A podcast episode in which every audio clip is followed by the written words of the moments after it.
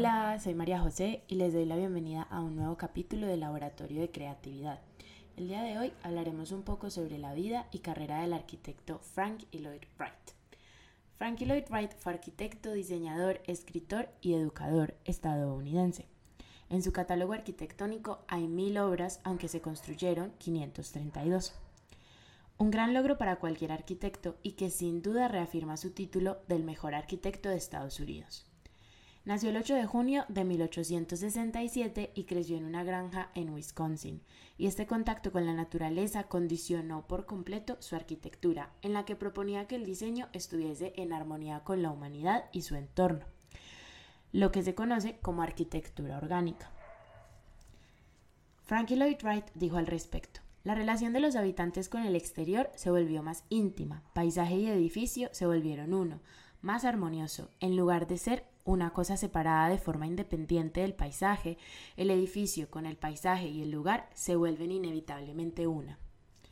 Empezó a estudiar ingeniería en la Universidad de Wisconsin, pero la dejó a medio camino y fue a trabajar a Chicago con Joseph Lehman.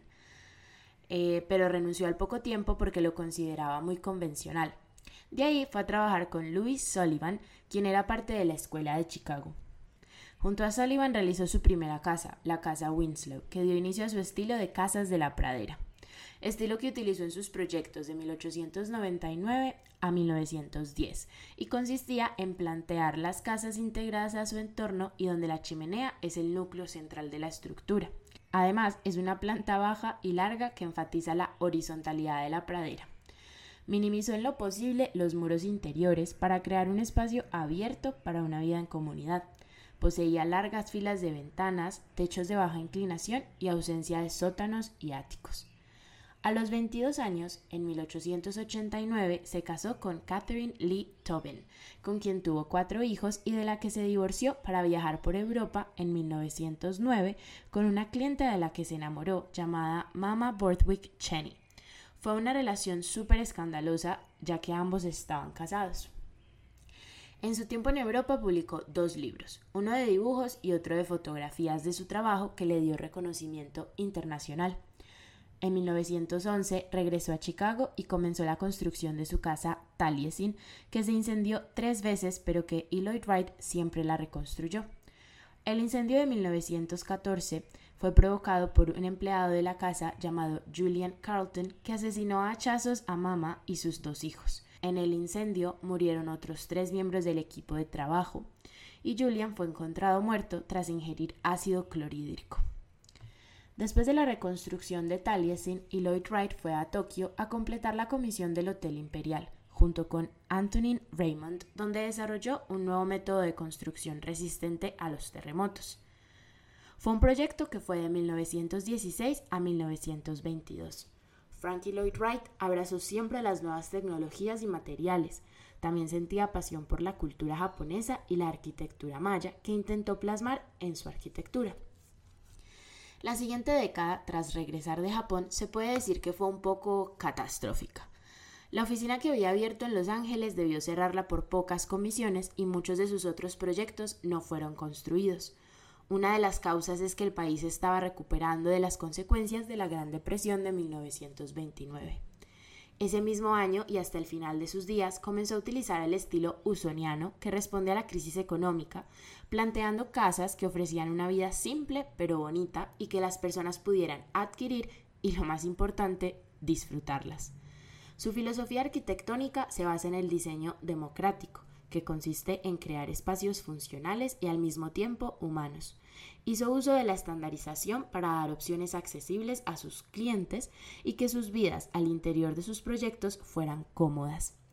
Consideraba que la arquitectura podía ser transformadora y dadora de un bienestar para la sociedad. Y es algo que es cada vez más notorio en la arquitectura actual, el pensar en quienes habitarán el espacio y cómo lo harán para brindarles el mayor bienestar y disfrute posible. Frankie Lloyd Wright creía en una arquitectura basada en las estructuras y principios de la naturaleza que llamó arquitectura orgánica, en la que todo trabaja como una unidad. Para esto dice que es imposible considerar el edificio como una cosa, su mobiliario como otra y su emplazamiento y paisaje como otra. Buscaba siempre la unidad y se inspiró en la idea japonesa de que cada objeto humano y cada acción están integradas para hacer de la civilización un trabajo de arte. Es por esto que consideraba la arquitectura como la gran madre del arte. Y dice al respecto, la arquitectura es la madre de todas las artes. Sin una arquitectura propia no tenemos alma de nuestra propia civilización. En 1928 se casó con Olga Lasovich, quien fue muy buena pareja y juntos se reencaminaron. Y Lloyd Wright aprovechó la falta de comisiones en diseño para enseñar y escribir. En 1932 publicó dos libros, uno llamado An Autobiography y el otro The Disappearing City, y en este último es planteaba una visión utópica de una ciudad a la que llamó Broadacre City, que en su momento la sociedad no se tomó con seriedad, pero hoy ha sido una inspiración para otros proyectos urbanistas. Hablar de esta ciudad que él planteó requeriría todo un nuevo episodio, entonces háganme saber en los comentarios o por Instagram si les gustaría que habláramos de esta también. En 1935, Wright era considerado un gran arquitecto, pero que su tiempo ya había pasado.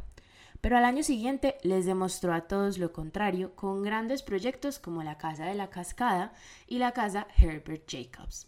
Abro comillas. Mis edificios no solo son luz o perspectiva, alimentan el espíritu, intentan encontrar formas adecuadas para integrar y armonizar los nuevos materiales y técnicas con el ideal de vida democrática de mis tiempos. Palabras del arquitecto para describir sus obras que varían entre rascacielos, resorts, museos, iglesias, casas, mobiliario, textiles y lámparas. Entre el mobiliario más notorio está la silla Kunli de 1907, la silla Barrel en 1937, que diseñó para producir en serie con la tecnología del momento, y la mesa Taliesin en 1935. Junto con su esposa Olga fundó la Taliesin Fellowship, que consistía en un, en un, programa de aprendizaje para proveer un ambiente donde se aprendiera que integrara arquitectura, construcción, agricultura, jardinería, cocina, estudio de la naturaleza, música, arte y baile. Más tarde, en 1940, fundó la Frank Lloyd Wright Foundation. En la última década de su vida viajó mucho y creó la exposición Frankie Lloyd Wright 60 Years of Living Architecture, que viajó por todo el mundo exponiendo su trabajo y dándole el reconocimiento mundial que claramente se merecía. En junio de 1943, y a pesar de que el mundo estaba en guerra, la baronesa Gila von Ribach le pidió un diseño de un edificio para alojar la colección de Solomon R. Guggenheim. Wright nunca anticipó el tremendo tiempo y energía que este proyecto consumiría.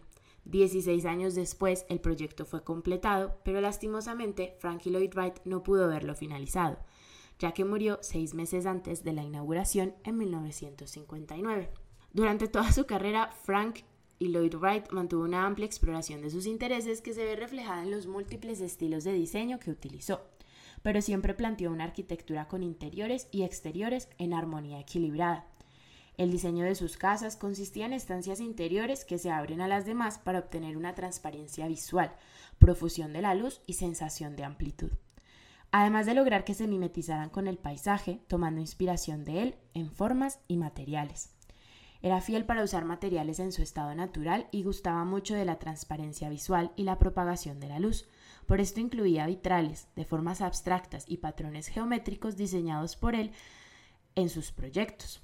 Como por ejemplo está eh, los vitrales del Unity Temple, que construyó en 1908, el vitral del Hotel Imperial de Tokio de 1923 y el vitral de la Casa Robbie en Chicago en 1910. Si quieres verlos en persona, él me tiene una gran colección de estos. Y también si quieres, puedes quedarte en una de sus casas disponibles en Airbnb. Las casas de estilo usoniano disponibles en esta plataforma son la casa Epstein, la casa Pratt y la casa Schwartz. Eh, casas de estilo de la pradera está la casa Amberg y la casa de Emil Bach. Y finalmente la casa Norman Likes es una de las casas circulares que diseñó y tiene un diseño futurista. Ocho de sus edificios son parte de la lista de la UNESCO del Patrimonio Mundial. El Museo de Salomon R. Guggenheim en Nueva York, la Casa Hollyhock en Los Ángeles, la Casa Taliesin en Wisconsin y la Casa Taliesin de Arizona, el Unity Temple y la Casa Robbie en Chicago, la Casa de la Cascada en Pensilvania y la Casa Jacobs I en Wisconsin. Finalmente, me resta por decir que aunque Frankie Lloyd Wright nunca se graduó de la Escuela de Arquitectura, tenía un gran entendimiento, pero sobre todo amor por ella. Y es esto lo que le permitió convertirse en el mejor arquitecto de Estados Unidos y nos dejó un gran legado arquitectónico y académico. Bueno, eso es todo por hoy. Espero que hayan descubierto algo que no sabían sobre este gran arquitecto y cuéntenme por Instagram qué fue lo que más les sorprendió de Frankie Lloyd Wright y cuál es su obra favorita. Eh, recuerda también suscribirte al podcast y síguenos en las redes sociales. También eh, recomiéndale el podcast a un amigo que le interese de lo que hablamos y déjame tu comentario que me encantaría escuchar tu opinión. Gracias por unirse esta semana. Nos vemos la próxima.